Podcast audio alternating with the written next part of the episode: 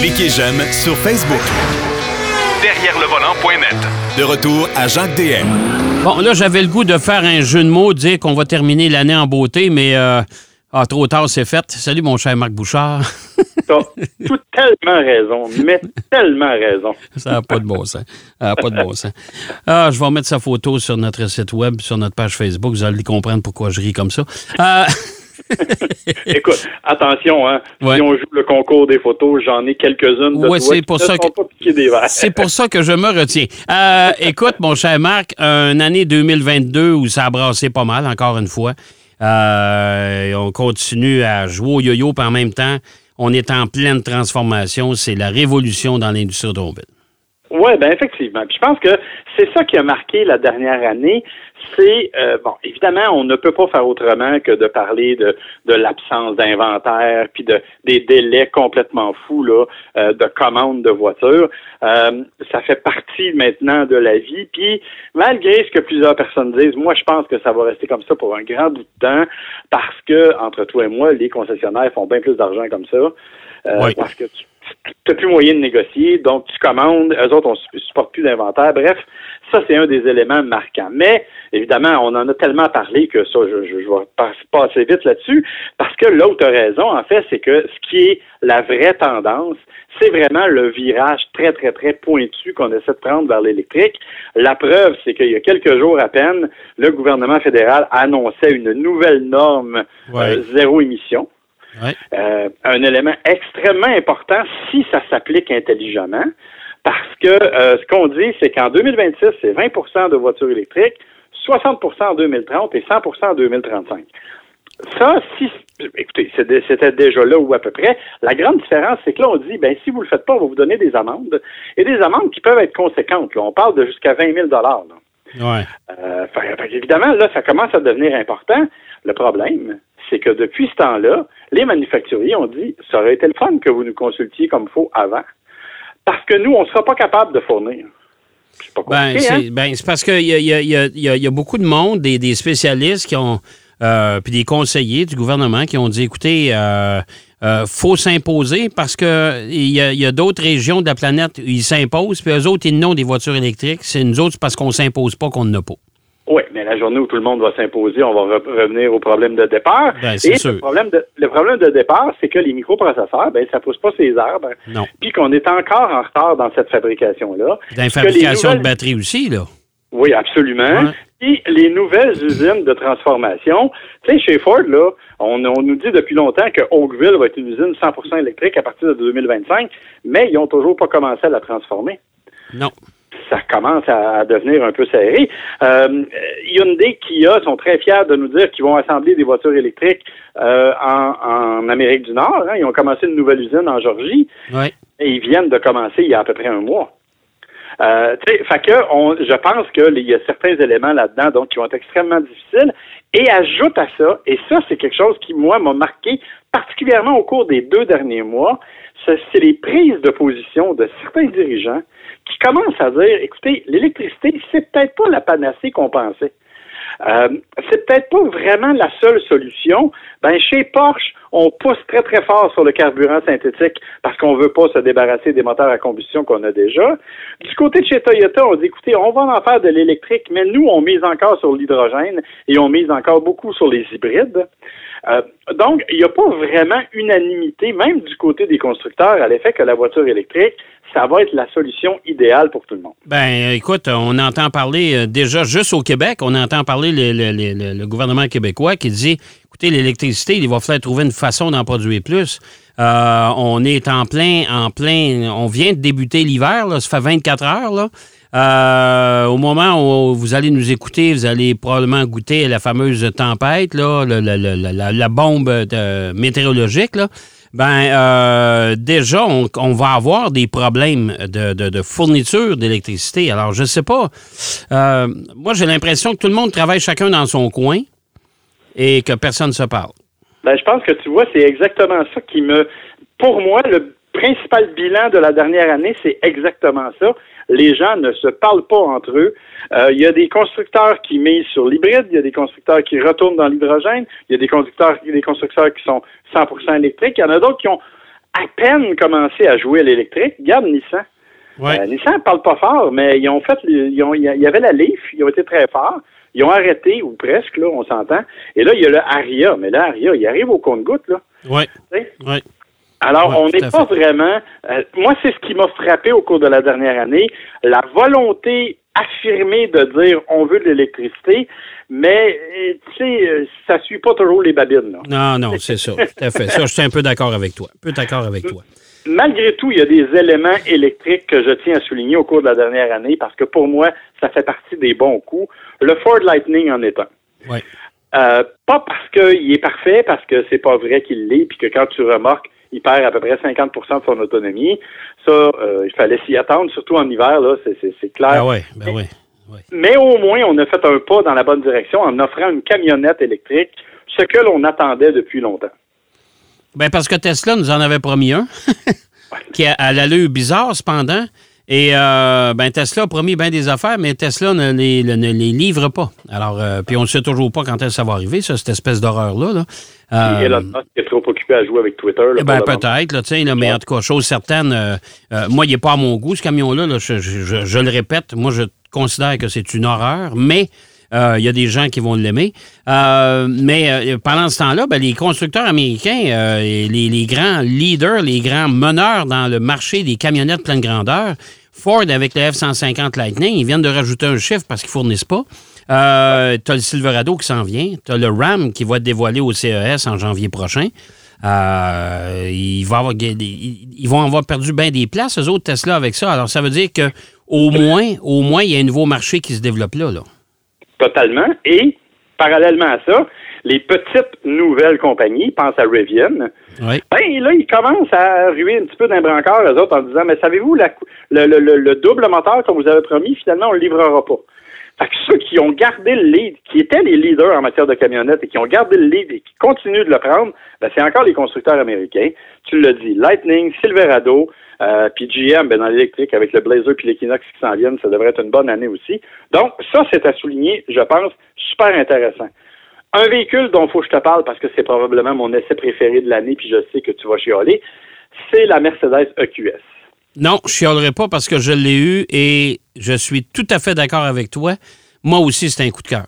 Ah, écoute, moi, je suis là, j'aurais dormi dedans. C'est pas compliqué. Ouais, ouais. Euh, c'est, c'est la seule raison pour laquelle j'ai arrêté de rouler, c'est parce qu'on avait une limite de kilométrage, parce que je continuerais, je pense.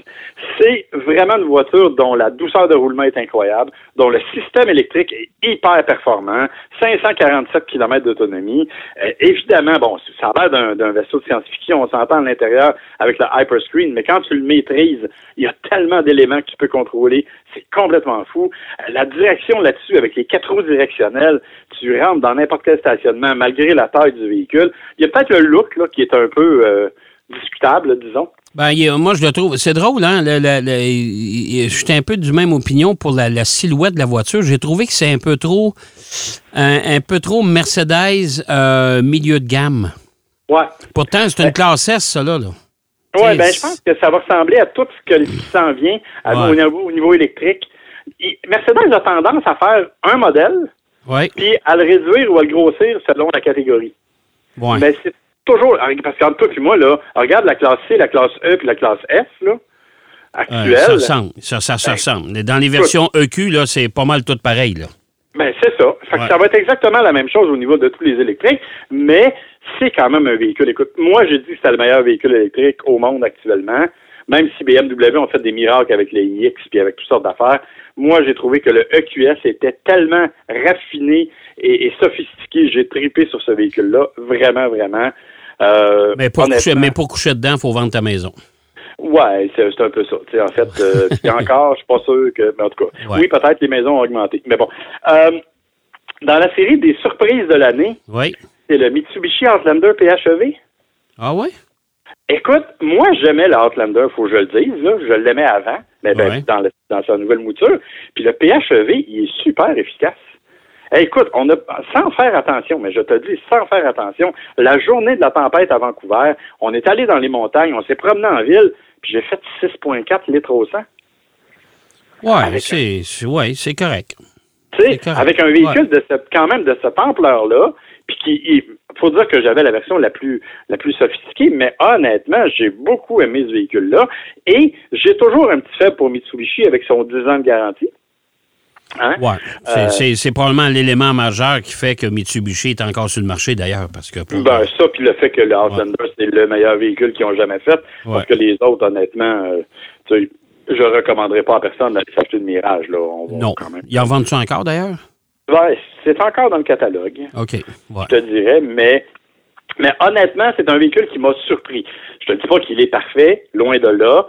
Euh, à part toi puis moi, il n'y a rien de parfait oui. Mais euh, mais sincèrement, euh, tu sais, il, a des défauts, mais j'ai trouvé qu'en termes de ce qu'il nous promettait par rapport à ce qu'ils ont livré, honnêtement, ça a même dépassé mes attentes. Et ça, c'est une très, très bonne nouvelle. Bon. OK. dans la série des nouvelles que je sais pas trop comment interpréter, c'est mettons, moi, je veux dire salon de l'auto. Euh, Je sais plus où on s'en va avec ça, honnêtement. Euh, ben, si, on, est à l'extérieur du marché, là, des salons de l'auto, ça s'en va dans le mur. Là. Ça, c'est sûr. Ben, écoute, même dans le marché, écoute, à Détroit, ça a été une catastrophe incroyable. Il y a eu trois dévoilements, dont un s'est fait à l'extérieur, puis il fallait que tu y ailles sur invitation seulement. Ouais. Alors, aucun intérêt. Par contre, le salon de Los Angeles ressemblait davantage au, à ce qu'on avait d'habitude comme salon. Oui. Pas beaucoup de présentations, cependant. Pas beaucoup de lancements, contrairement à des grands salons auparavant. Ben non, c'est sûr qu'il y en a déjà eu 40, là, il y en avait 8. C'est ça.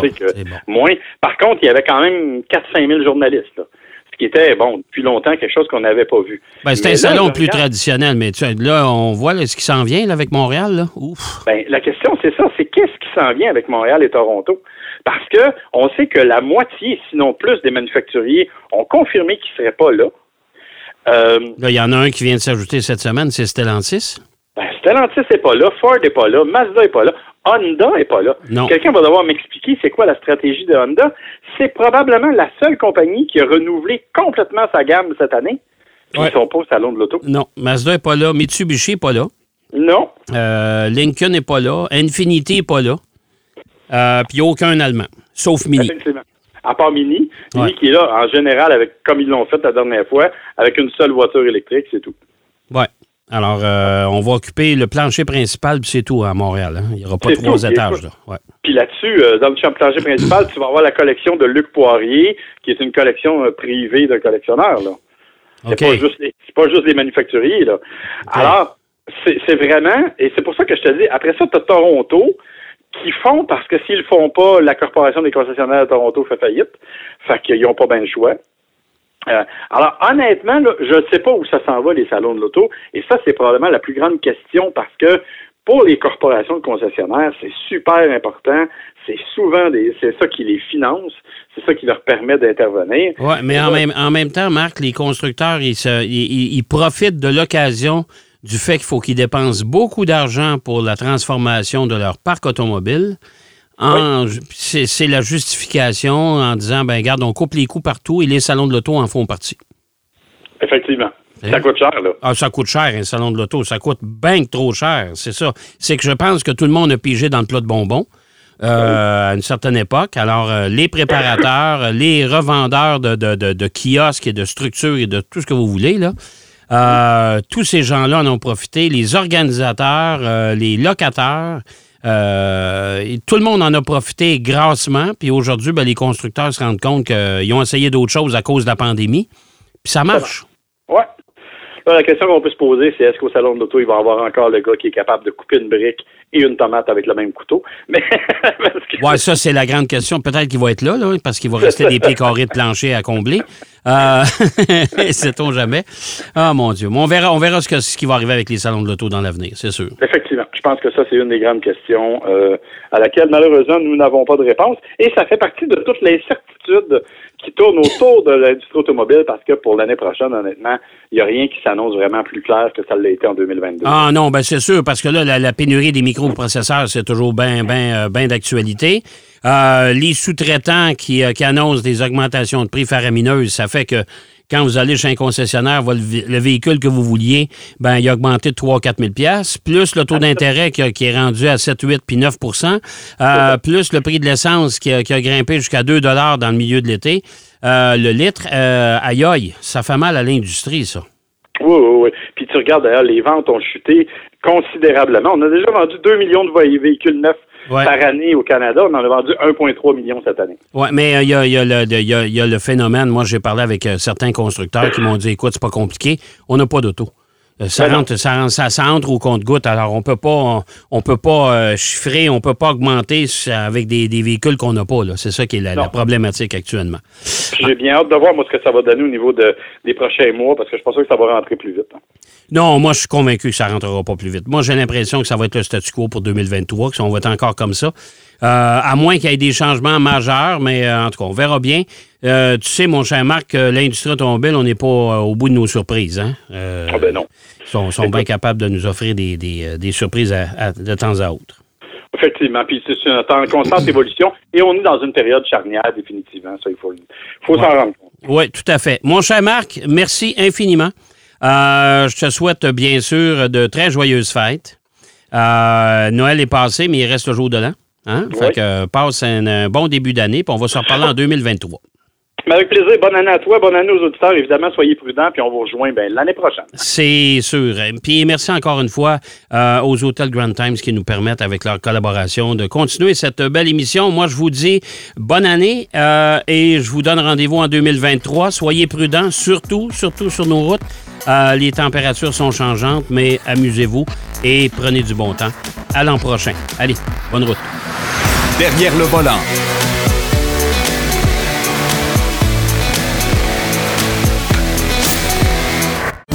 Pour votre prochain séjour dans la région de Québec, Sherbrooke, Drummondville, Laval, Mirabel ou Blainville, vivez l'expérience des grands hôtels Times.